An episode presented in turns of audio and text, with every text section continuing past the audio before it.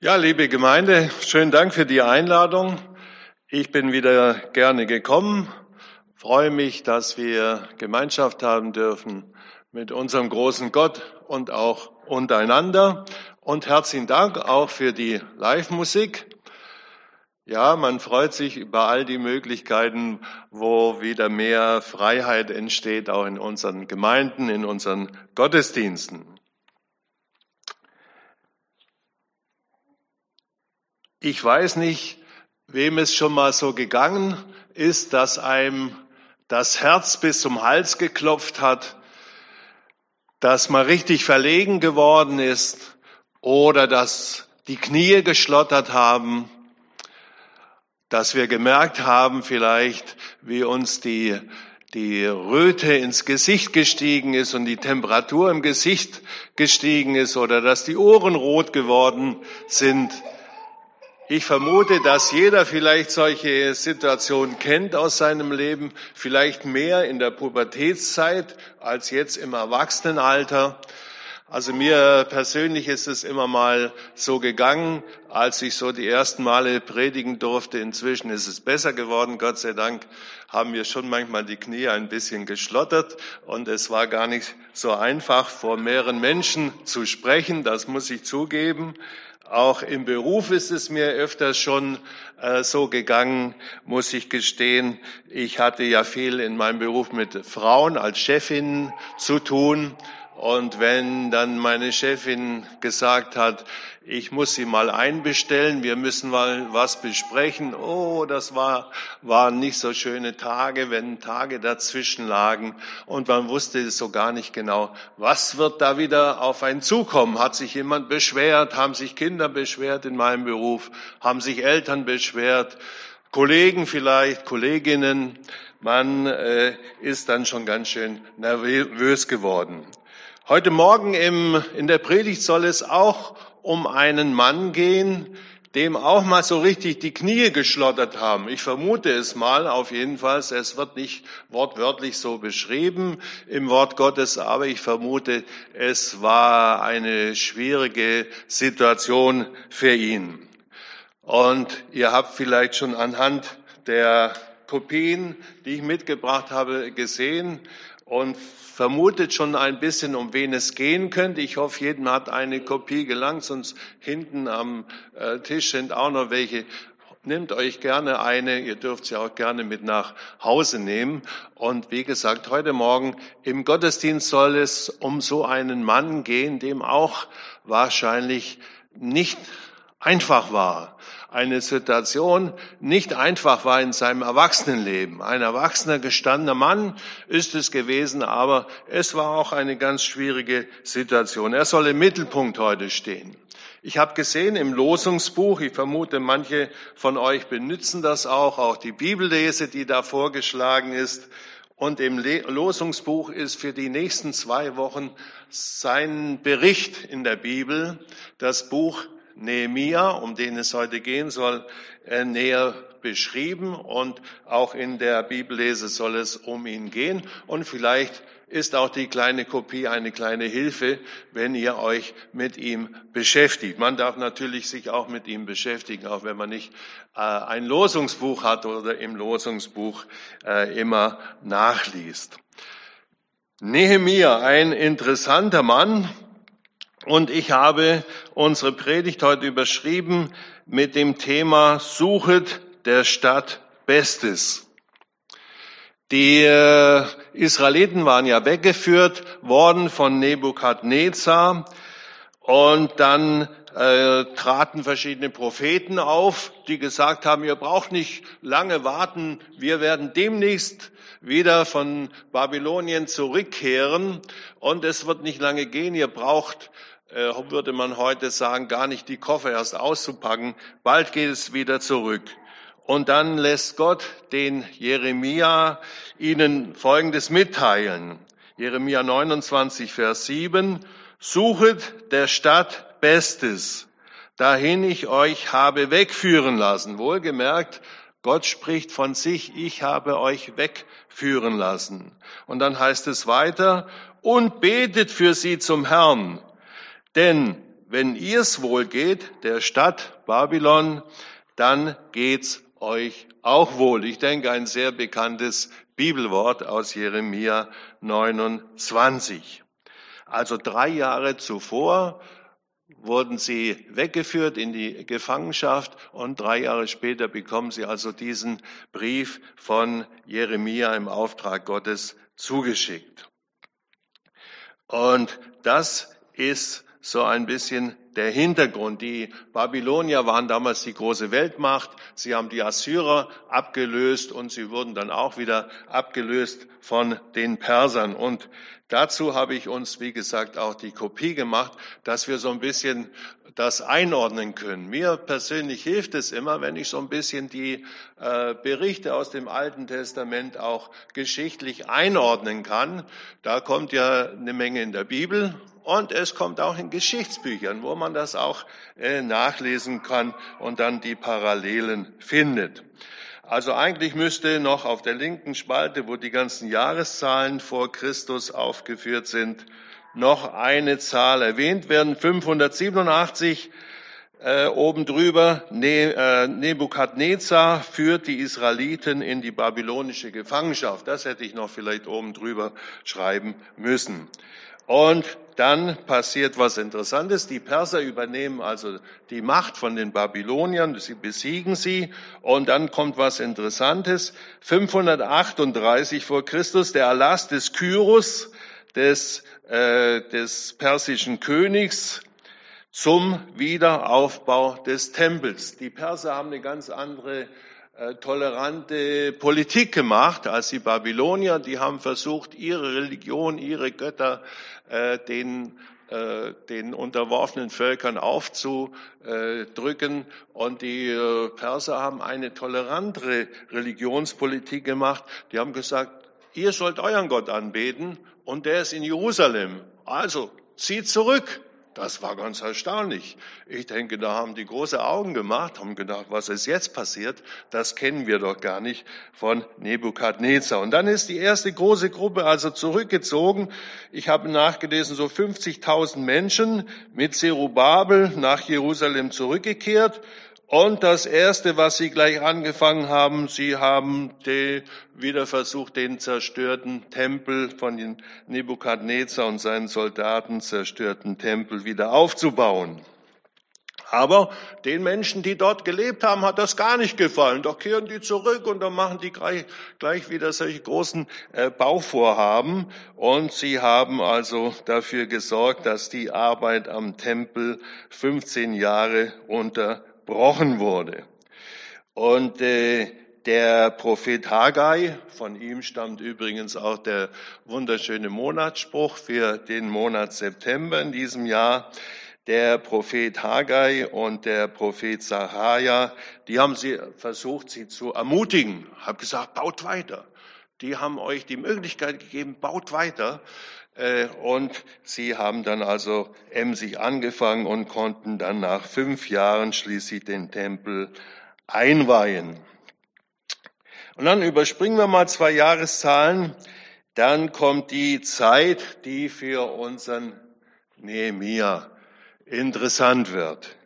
Da kam also der König Artaxerxes an die Macht und er hat also 40 Jahre regiert, von 64 vor Christus bis 24, 424 vor Christus, also 40 Jahre lang. Und in diese Zeit fiel also Esras Rückzug nach Jerusalem mit einer großen Gruppe und auch der Nehemia trifft in Jerusalem ein. Er war zwölf Jahre das erste Mal dort und hat also für den Tempelaufbau sorgen, für den Aufbau der Stadtmauern sorgen können. Und dann in wenigen Tagen, 52 Tage, so wird es uns in der Bibel im Nehemiah-Buch geschildert, in 52 Tagen waren die Mauern wieder so ausgebessert, dass Jerusalem eine Stadt gewesen ist. 444 vor Christus, die Mauern Jerusalems werden vollendet in 52 Tagen und später, zwölf Jahre war der Nehemiah dann dort, und dann Jahre später ist er ein zweites Mal nach Jerusalem gezogen. Dann habe ich uns auf der rechten Seite einen kleinen Bauplan äh, mit drauf kopiert.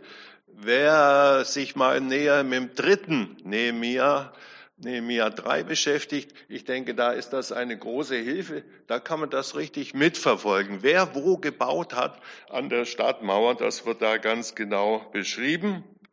Und diese Karte, die habe ich also geklaut bei Ortwin Schweitzer. Der hat vor 40 Jahren ein Büchlein geschrieben über das Buch Nehemia mit dem Titel Betreten der Baustelle erlaubt. Verboten hat er durchgestrichen, erlaubt. Und da war also Nehemia und seine Leute sehr fleißig. In kurzer Zeit konnten sie also in knapp zwei Monaten den Tempel, äh, die Stadtmauer wieder aufbauen.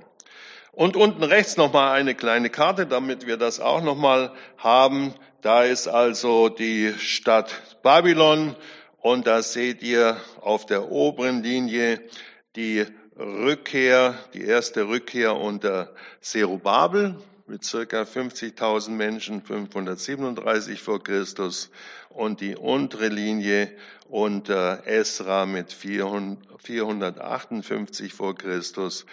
Der ist auch mit der großen Zahl Menschen zurückgekehrt. Und dann eine, eine Ortsangabe oder Ortsangaben, die wir auch aus den Nachrichten in unseren Tagen kennen. Aleppo. Aleppo, eine Stadt also im Irak.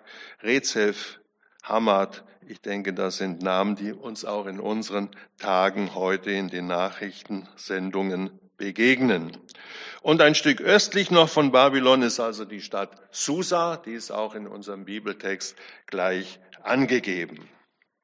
Soweit, dass wir es ein bisschen geschichtlich und geografisch einordnen können. Und jetzt zu unserem Bibeltext. Ich lese uns Nehemiah 1, die ersten drei Verse.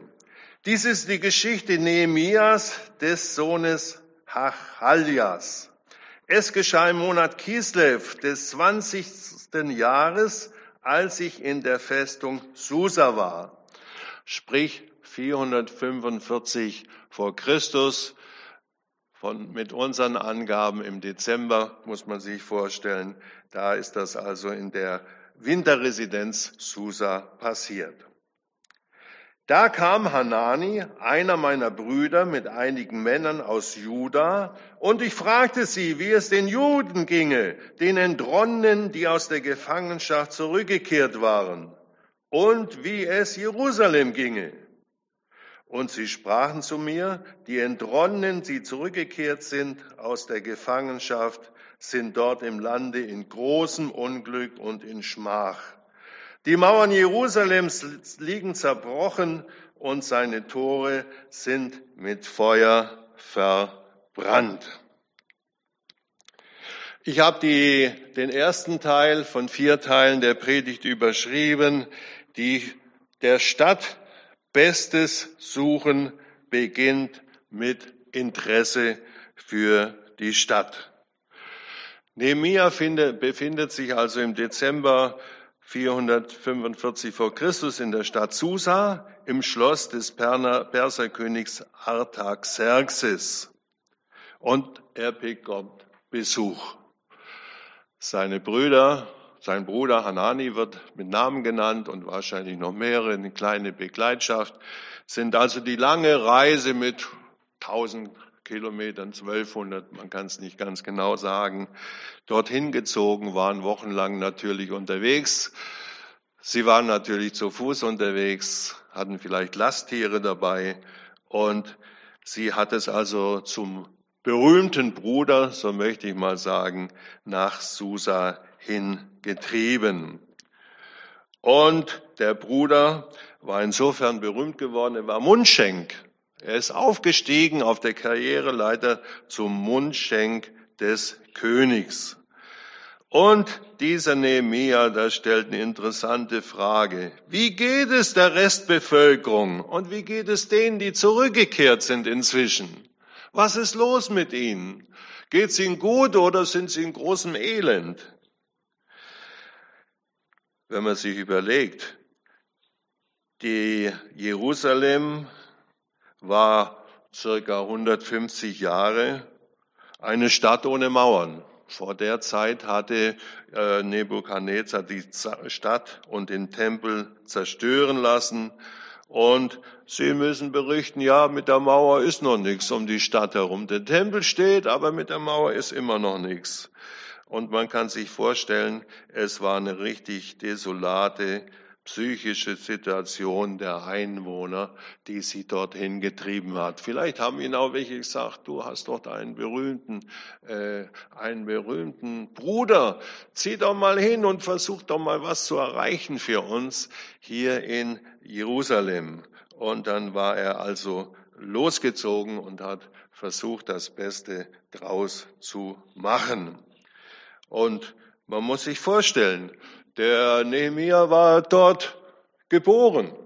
Er hat wahrscheinlich von Ur-Ur-Großvater äh, gehört, aus Geschichtserzählungen, äh, wie es damals in Jerusalem war. Und ihm ging es eigentlich gut. Er hätte ja auch sagen können, was geht mich das an? Seht doch selber, wie ihr klarkommt ich bin hier, ich muss hier meine Arbeit verrichten und mit euch habe ich eigentlich nichts mehr zu tun. Und dann heißt es aber weiter im Vers 4, als ich aber diese Worte hörte, Nehemiah nämlich, setzte ich mich nieder und weinte und trug Leid tagelang und fastete und betete vor dem Gott des Himmels. Nehemiah hat Interesse an dem Ergehen der Stadt Jerusalem, wo seine Vor -Vor Vorfahren einst gelebt haben. Und er interessiert sich also. Und dann passiert ein, ein Vierfaches. Ein Vierfaches. Es heißt, es, ich setzte mich nieder und weinte und trug Leid tagelang, monatelang und fastete und betete vor dem Gott des Himmels. Ich finde, das ist erstaunlich. Das ist erstaunlich, wie ihm das Elend, die Situation, die erbärmliche Situation der Menschen nachgeht, die er gar nicht kennt, von denen er vom Hörensagen gehört hat. Wenn wir uns vorstellen, was war vor 140, 150 Jahren eure Vorfahren, meine Vorfahren, ich kann da bloß die Schulter zucken. Ich weiß es nicht. Ich weiß es nicht. Ich habe nur Interesse gehabt, von meinen Eltern zu hören, zu hören wie ging es den Großeltern. Ich habe nur eine Oma kennengelernt. Wie ging es den Großeltern? Wo kommen die her? Vielleicht noch den Urgroßeltern. Aber was für Interesse muss dieser Mann gehabt haben? Und letztendlich, denke ich, hat Gott ihn äh, dafür interessiert dass er nachfragt, was ist los mit ihnen. Und dann trägt er also Leid, weint, betet, fastet. Und dann heißt es weiter ab Vers 5. Und ich sprach, ach Herr, Gott des Himmels, du großer und furchtbarer Gott, der da hält den Bund und die Treue denen, die ihn lieben und seine Gebote halten. Lass doch deine Ohren aufmerken und deine Augen offen sein, dass du das Gebet deines Knechtes, nämlich von mir, von Nehemiah, hörst, dass ich jetzt vor dir bete, Tag und Nacht für die Israeliten, deine Knechte, und bekenne die Sünden der Israeliten, die wir an dir getan haben und ich und meines Vaters Haus haben auch gesündigt. Erstaunlich. Erstaunlich. Wie gesagt, was die äh, Vorfahren anbelangt, er kennt sie nicht, aber er betet für ihre Sünden und ihr Vergehen. Wir haben übel an dir getan, dass wir nicht gehalten haben die Gebote, Befehle und Rechte, die du geboten hast deinem Knecht Mose.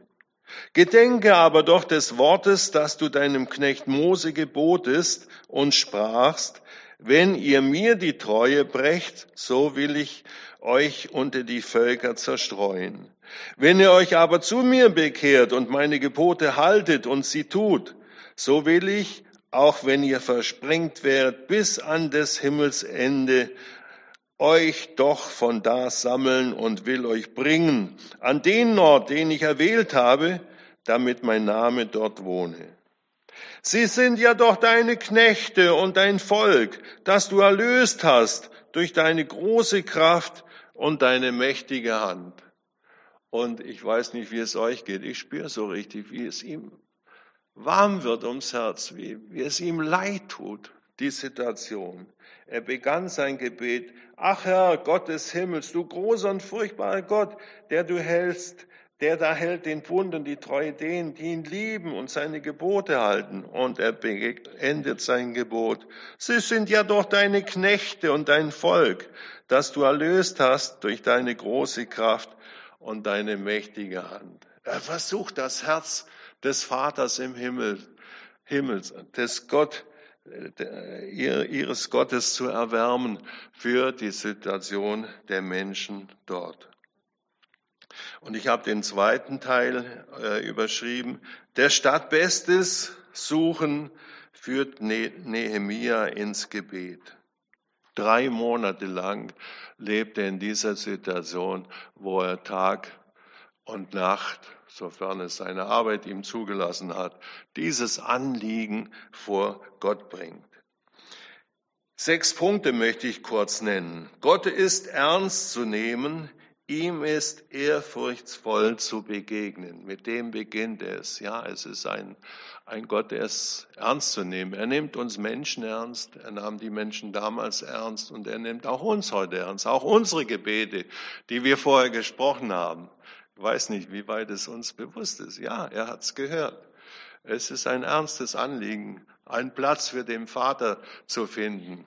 Wir suchen auch gerade für eine Schwester in unserer Gemeinde einen Platz, wo ihr geholfen werden kann in ihrer Situation. Sie ist alleinstehend und wir haben den Eindruck, es wäre das Beste für ihn auch, für sie auch einen Platz zu finden, wo sie rundum 24 Stunden versorgt ist. Und es ist schwierig. Und wir wissen es, die Plätze sind ganz rar. Aber wir dürfen es unserem Gott sagen, ihm in den Ohren liegen. Er kennt auch diese Situation und dieses ernste Anliegen, äh, was uns auf dem Herzen liegt. Gott ist ernst zu nehmen. Er hört unser Anliegen und er nimmt auch uns ernst. Ein zweites, Gott ist treu und zuverlässig. Das haben sie erlebt, als sie aus Ägypten befreit wurden, durch die Wüste geführt wurden, in ihr Land gebracht wurden und an vielen, vielen anderen Stellen und Situationen auch in der späteren Zeit. Und dann betet Nehemia stellvertretend für die Israeliten, obwohl er im Exil geboren ist und wie gesagt so ganz genau die Situation nicht kennt, nur vom Hören sagen von Hanania und seinen Begleitern hat er es gehört. Äh, unsere modernen Möglichkeiten heute gab es damals nicht und es wurde durch das Hörensagen äh, weitergegeben. Und ein viertes, Nehemia stellt sich unter die Schuld seines Volkes und bekennt sie. Ja, auch wir haben gesündigt. Ich und meine Familie, auch wir haben gesündigt. Wir sind Gottes Geboten untreu geworden. Wir haben uns nicht an das gehalten, was Gott eigentlich äh, von uns erwartet hat. Wir müssen es ehrlich bekennen. Und ich denke, wenn wir heute die Liste der zehn Gebote durchgehen, also bei mir, bei vielen der Geboten, da zuckt es schon, dass ich mir ehrlich sagen muss, ja, da muss ich auch um Vergebung bitten und ganz ernstlich, ernstlich um Vergebung bitten. Und Sie haben damals genauso die Treue Gott gegenüber äh, versagt. Ein weiteres, Nehemia erinnert Gott an das schon Mose gegebene Versprechen. Und das finde ich sehr interessant, auch in vielen Gebeten, die wir in der Bibel finden, dass Gott den Menschen Dinge versprochen hat und dass der Mensch es wagt, sage ich mal in Anführungszeichen, Gott daran zu erinnern. Und ich möchte uns die paar Verse gerne lesen. Da heißt es nämlich in 5. Mose 30, die ersten Verse, wenn nun dies alles über dich komme, kommt, es sei der Segen oder der Fluch, die ich dir vorgelegt habe, da geht es um den Bund äh, mit den Israeliten durch Mose, und du es zu Herzen nimmst, wenn du unter den Heiden bist, unter die dich der Herr, dein Gott, verstoßen hat, und du dich bekehrst zu dem Herrn, deinem Gott, dass du seiner Stimme gehorchst, du und deine Kinder, von ganzem Herzen und von ganzer Seele in allem, was ich dir heute gebiete.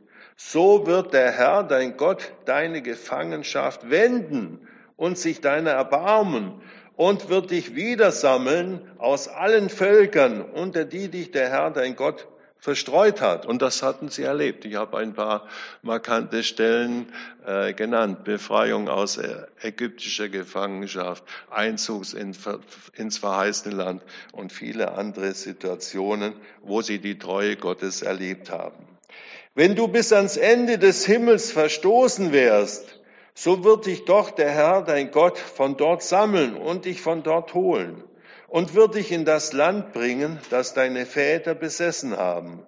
Und du wirst es einnehmen und er wird dir Gutes tun und dich zahlreicher machen, als deine Väter waren. Auch das haben sie ganz aktuell erlebt. Das hat auch Nehemia miterlebt.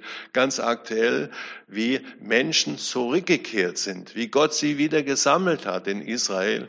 Und das ist fortgegangen bis in unsere Tage und wir erleben es auch in unserer Zeit, wie Israel vor äh, über 70 Jahren ein Staat wurde, 1948, und wie Menschen zurückkehren aus allen Ländern, aus verschiedenen Ländern, und es werden in den nächsten Jahren noch viel, viel mehr werden. Man vermutet, es gibt 15 Millionen jüdische Menschen auf der Welt und acht sechs, sieben Millionen sind zurückgekehrt oder leben dort und es werden immer mehr werden im Laufe der Jahre. Wir können es live miterleben. Gott steht zu seinen Verheißungen, zu seinen Versprechen und daran wagt es Nehemia in seinem Gebot, Gott zu erinnern. Du hast uns Dinge zugesagt. Du hast uns zugesagt. Du hast schon Mose das Versprechen gegeben und Herr, wir erwarten, dass du dich auch heute in unserer Situation, in unserer schwierigen Situation in Jerusalem daran hältst. Und nach dieser intensiven Gebetszeit, täglich, drei Monate lang, so wird uns geschildert, hat sich eine Idee entwickelt, hat Gott im Kopf, möchte ich mal äh, sagen, eine Idee entwickelt, wie das gehen könnte. Eine sehr konkrete Idee. Und das ist erstaunlich, was der Nehemiah dafür konkrete Gedanken bekommen hat. Und ich lese mal weiter ab Vers 11, Kapitel 1 ab Vers 11. Ach Herr, lass deine Ohren aufmerken auf das Gebet deines Knechtes, so schließt er ab, und auf das Gebet deiner Knechte, die von Herzen deinen Namen fürchten. Und lass es deinem Knecht heute gelingen und gib ihm Gnade vor diesem Mann, vor dem König nämlich, wo ihm so die Knie geschlottert sind, auf diese Begegnung, wo er ihm das sagen wollte. Lass weitere ziehen und gib ihnen die Mittel in die Hand, die sie brauchen, die wir brauchen, damit das Werk Aufbau der Mauern in Jerusalem gelingen kann, so wie es die Brüder ihm geschildert hatten, wie die Mauer kaputt war an verschiedenen Stellen, mehr oder weniger. Das ist ja unterschiedlich gewesen. Und dann kommt sein Beruf genannt, denn ich war des Königs Mundschenk. Kapitel 2. Im Monat Nisan des 20. Jahres des Königs Artahasta, das ist der äh, hebräische Name und der griechische, wie gesagt, der auch auf unserem Zettel steht, Artaxerxes. Als Wein vor ihm stand, nahm ich den Wein und gab ihn dem König, und ich stand traurig vor ihm. Da sprach der König zu mir, warum siehst du so traurig drein? Du bist doch nicht krank? Das ist nichts, sondern sicher bedrückt dich etwas. Ich aber fürchtete mich sehr. Und da könnt ihr euch vorstellen, wie äh, ihm die Knie geschlottert haben. Oh, was wird jetzt werden? Wird er mich womöglich rausjagen? Womöglich wird mir das Leben kosten. Was wird werden? Wie wird er reagieren, der König? Und dann heißt es weiter. Ich aber fürchtete mich sehr und sprach zum König, der König lebe ewig Sollte ich nicht traurig dreinsehen, die Stadt, in der meine Väter begraben sind, liegt wüst und ihre Tore sind von Feuer verzehrt. Und dann wahrscheinlich Schrecksekunden, vermute ich mal. Dann heißt es weiter, da sprach der König zu mir, was begehrst du denn? Hops, was begehrst du denn? Da bete ich zu dem Gott des Himmels ein Stoßgebet. Herr, jetzt lass gelingen, lass mir die richtigen Worte finden. Und ich sprach zum König, gefällt es dem König und hat dein Knecht Gnade gefunden vor dir, so wollest du mich nach Juda reisen lassen, in die Stadt, wo meine Väter begraben sind, damit ich sie wieder aufbaue. Dass die Gräber der Väter zu pflegen, das war ein hohes Gut. Das war nicht nur bei den Israeliten so, sondern auch bei den Persern, wie gesagt, da haben die Verständnis gehabt. Da, wo die Väter begraben sind, da muss man nachgucken nach dem Grab. Das muss man in hoher Ehre halten. Und der König sprach zu mir, während die Königin neben ihm saß, wie lange wird deine Reise dauern und wann wirst du wiederkommen? Und als es dem König gefiel, mich reisen zu lassen, nannte ich ihm eine bestimmte Zeit und sprach zum König, Gefällt es dem König, so gebe man mir Briefe an die Statthalter jenseits des Euphrat, damit sie mir Geleit geben, bis ich nach Juda komme. Und auch Briefe an Asaf, den obersten Aufseher über die Wälder des Königs, damit er mir Holz gebe zu Balken für die Pforten der Burg beim Tempel und für die Stadtmauer und für das Haus, in das ich einziehen soll. Und der König gab sie mir, weil ich die gnädige Hand meines Gottes, weil die gnädige Hand meines Gottes über mir war. Und als ich zu den Statthaltern jenseits des Euphrat kam, gab ich ihnen die Briefe des Königs. Der König hatte aber Hauptleute und Reiter mit mir gesandt. Der Stadt Bestes suchen, das ist mein dritter Punkt, bedeutet offene Türen zu nutzen. Nehemiah betet, lass deinen Knecht heute gelingen und gib ihm Gnade vor diesem Mann. Und das war, wie gesagt, schon berechtigt. Wenn der Mundschenk, der ziemlich nahe an den König rankam, der ihm den Wein getestet hatte und den Wein gereicht hatte, so, so schlecht drauf war, würden wir vielleicht salopp sagen, oder so vielleicht ganz bleich, ganz bleich vor ihm stand. Wir wissen es nicht genau. Jedenfalls, es war eine Veränderung für den König festzustellen, was ist los heute mit ihm? Irgendwas stimmt da nicht. Und dann hat er ihn ja gefragt und der Nehemiah hat es ihm ja erklärt. Aus dem Gebet für das Volk, so habe ich äh, aufgeschrieben, wird das Handeln für das Volk. Er hat drei Monate gebetet und gehofft und gebangt, was wird werden aus dem Gebet. Und jetzt merkt er, ja, Gott hat dem König das Herz aufgeschlossen.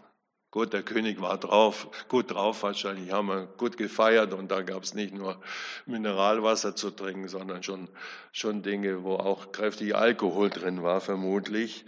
Und er hat ein offenes Herz gehabt, aber ich denke, Gott hat es so gelenkt, dass der so äh, gut äh, guter Dinge war und so gut auf den Nehemia und seine Anliegen zu sprechen war. Und dann ist interessant, wie der Nehemiah da ganz mutig Dinge vorschlägt. Also das ist schon unwahrscheinlich, wenn man das nachliest. Das würde man heute sagen, ah, schon ganz schön keck dreist. Nein, Gott hat ihm das Herz geöffnet, hat äh, ihn mutig gemacht, das wirklich so dem König zu nennen. Und der König wollte ja auch ein paar konkrete Dinge hören, wollte nicht hören, ja, ich will zurück auch nach Jerusalem und will die Mauer aufbauen. Nein, nein, es war schon sehr konkret, was dem König alles äh, vortragt. Und dann erkennt er die Möglichkeit, jetzt auch wirklich mutig zu sagen, was los ist. Was begehrst du? fragt ihn der König. Und dann heißt es Reiseerlaubnis. Ich weiß nicht, ob ihm so für eine gewisse Zeit steht hier in unserem Text, wenn man später nachliest, es waren zwölf Jahre. Oh ja, Sonderurlaub zwölf Jahre ist schon äh, ganz schön mutig. Ich weiß nicht, ob Nehemiah das so genau wusste, wie lange äh, diese Aktion und dieses Projekt und dieser Aufenthalt dauern wird. Also Reiseerlaubnis wollte er. Er wollte eine bewaffnete Reitertruppe zum Geleit. Er brauchte Ausweispapiere, durch die verschiedenen Provinzen durchzukommen. Das große Gebiet, ihr seht es ja auch auf unserer Karte, ein Riesengebiet, was sie zu verwalten hatten. Und wie haben sie das gemacht? Überall hatten sie Statthalter eingesetzt, die die Provinzen regiert haben und das Sagen hatten. Und da mussten sie überall passieren können. Und die äh, Straßen und die Durchgangsmöglichkeiten waren ja auch immer abgesichert. Er brauchte also Ausweispapiere und er brauchte die königliche Bauerlaubnis. Er brauchte Holz und Balken. Und das hat ihm genau gesagt. Ja, für die Stadtmauer brauchen wir was, für den Tempel brauchen wir noch was und für mein Zuhause brauchen wir auch noch was. Oh, es ist schon ganz schön mutig, denke ich, was der ihm da alles sagt. Und ich kann nur staunen, wenn ich mir das so vorstelle, ob ich das äh, mich getraut hätte in seiner Lage. Aber da muss schon der Geist Gottes ihm schon sehr das Herz gestärkt haben. Und dann ziehen sie also los. Er guckt sich äh, alles genau an und dann fangen sie demnächst an zu bauen. Aber ein Vers möchte ich uns noch lesen, den zehnten Vers im Kapitel 2. Es geht nicht unter, ohne Widerstände. Der Stadt Bestes suchen heißt um, unter Umständen auch Widerstände zu überwinden. Und hier wird das erste Mal im Nehemiah-Buch angedeutet, oh, das sind nicht alle so einig, was der da vorhat mit seinen Leuten. Oi, oi, was wollen die da? Wollen sie uns vertreiben? Oder was haben die da vor? Da heißt es, als das hörten Sanballat, der Horoniter, der war für Samarien, das ist nördlich äh, zuständig, nördlich vom Toten Meer zuständig für die Provinz. Äh, als das hörten äh, Sanballat, der Horoniter und Tobia, der ammonitische Knecht, war östlich vom Toten Meer zuständig, verdross es sie sehr, dass einer gekommen war, der für die Israeliten Gutes suchte. Da hat es schon begonnen. Und es zieht sich durch, wenn ihr weiterlest im Nehemiah-Buch. Sie haben noch versucht, sie stärker zu verängstigen. Das war noch relativ harmlos, dass es ihnen nicht gefallen hat. Das haben sie schon mal kundgetan, als sie da ankamen. Aber das wurde noch massiver. Das ist spannend, wie sich das gesteigert hat, wie ihr, sich ihre Wut, ihr Zorn gesteigert hat, um das zu verhindern, was der da mit seinen Leuten vorhat. Und dann, wie gesagt, kommt er an, macht eine Ortsbesichtigung, erstmal für sich alleine, um alles schön ruhig zu halten, nicht Leute aufzuscheuchen. Und als er dann sehr konkret sein Plan gemacht hat. Dann heißt es weiter in Kapitel 2, 17. Und ich sprach zu ihnen, ihr seid, ihr seht das Unglück, in dem wir sind, dass Jerusalem wüst liegt und seine Tore mit Feuer verbrannt sind. Kommt, lasst uns die Mauern Jerusalems wieder aufbauen, damit wir nicht weiter ein Gespott sein. Macht ihnen Mut einen Mann, der ihnen Mut macht. Solche Leute brauchen wir, denke ich, auch heute in unseren Gemeinden, die uns Mut machen. Ja, es ist die Sache des Herrn. Was Größeres gibt es nicht, als an seiner Sache mitbeteiligt sein. Für mich ist es eine große Ehre, da mit meinen Möglichkeiten und meinem Alter immer noch ein Stück mitwirken zu dürfen. Und sie sprachen auf, und dann heißt weiter, und ich sagte ihnen, wie gnädig die Hand meines Gottes über mir gewesen war. Erzählte ihnen alles, was, wie das gelaufen ist dort beim König. Da, dazu auch die Worte des Königs, der er, er mir gesagt hatte. Und sie sprachen, auf, lasst uns bauen. und sie nahmen das gute Werk in die Hand. Und wie gesagt, es ist spannend. Ich will euch nicht alles verraten, wenn ihr das auch nachlesen möchtet, anhand der Bibellese oder auch, auch persönlich nachlesen möchtet. Es ist hochspannend, was da passiert. Es war nicht äh, auf Himmelswolken unterwegs zu sein. Es begann schon da mit Widerstand, Widerstand von außen, aber es gab auch innerhalb Konflikte, innerhalb der Bauleute gab es Konflikte und Probleme. Man wird denken, wir leben. Es ist ein Bericht aus unserer Zeit, wo es ja auch so manche Schwierigkeiten auch innerhalb mancher Gemeinden gibt. Ich denke, bei euch wird es nicht so sein, aber ich habe schon gehört, in manchen Gemeinden, die tun sich auch schwer mit äh, Problemen innerhalb der Gemeinde. Aber er erlebt immer wieder und sieht dann auch gemeinsam die gnädige, des Hand, gnädige Hand Gottes war über mir. Ich mache einen Sprung ins Neue Testament. Dort ist auch von Herausforderungen die Rede. Der Paulus schreibt an den Timotheus ein paar Verse und ich denke, es sind für uns auch bekannte Verse, die möchte ich uns zum Abschluss noch gerne lesen.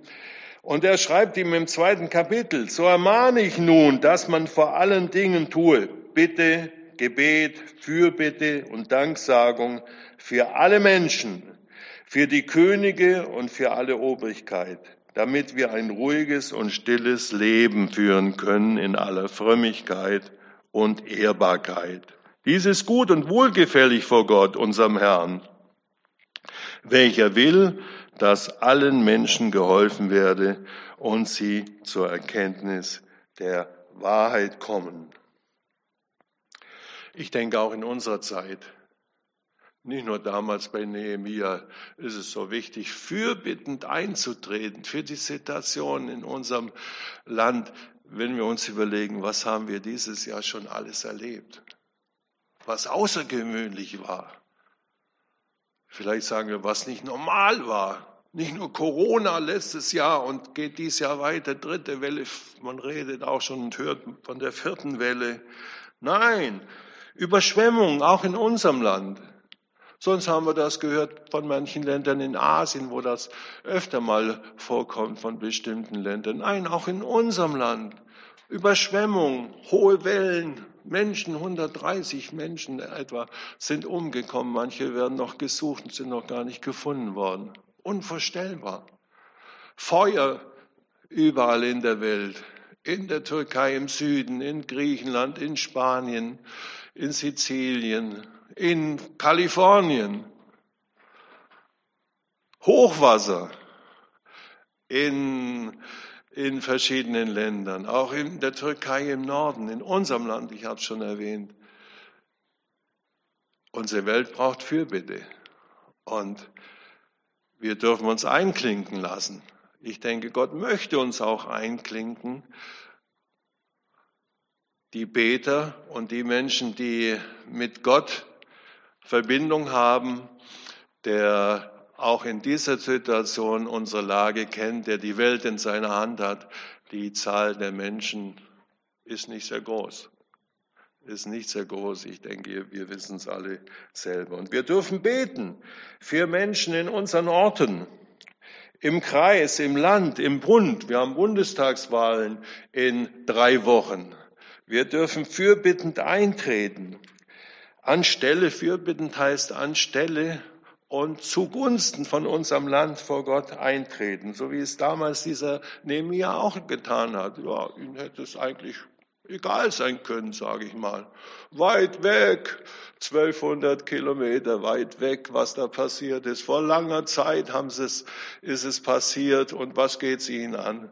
Und so könnten wir auch denken. Aber ich denke, auch unser Text im Neuen Testament von Paulus an den Timotheus fordert uns auf, fürbittend einzutreten, damit Menschen, die am Hebel sind, damit sie Weisheit haben, damit sie Ideen haben, wie geholfen werden kann und damit sie den Überblick behalten. Ich bin ja froh und dankbar, dass es immer noch Menschen gibt, die sich bemühen, in den Bundestag beispielsweise zu kommen, obwohl da so viel Hassbotschaften auch im Netz zu finden sind, die auch ja in den Orten schon anfangen, in den kleinen Kommunen, äh, wenn was nicht so läuft, wie manche Menschen denken, da wird sofort äh, im Internet eine Botschaft abgesetzt äh, und sie beleidigt und bedrohen und was nicht alles. Und ich freue mich, dass so Menschen dazu bereit sind. Wir sollten für sie eintreten und auch beten, dass die richtigen Leute, die ein Herz für die Anliegen haben in unserem Land, dass die gewählt werden und zum Zuge kommen. Aber auch das können wir, denke ich, bei Nehemiah lernen. Ein letztes, dass wir uns da auch persönlich einbringen, wo es uns möglich ist. Und viele sind hingereist. Ich bewundere solche Menschen, die im Ahrtal geholfen haben, am Wochenenden hinfahren oder Sonderurlaub genommen haben. Es ist erstaunlich und es ist eine große zwischenmenschliche Hilfe, dass sie erleben. Da sind Leute da, die ein Herz für uns haben, die anreisen von Bayern, von Mecklenburg-Vorpommern, von allen Bundesländern, um uns beizustehen, auch praktisch in dieser Not. Und das können wir auch lernen von Nehemiah. Das hat er auch gemacht. Und ich möchte uns Mut machen, in der Fürbitte einzutreten und da, wo es uns auch möglich ist, im kleinen Rahmen uns persönlich einzubringen. Gott segne uns dabei. Amen.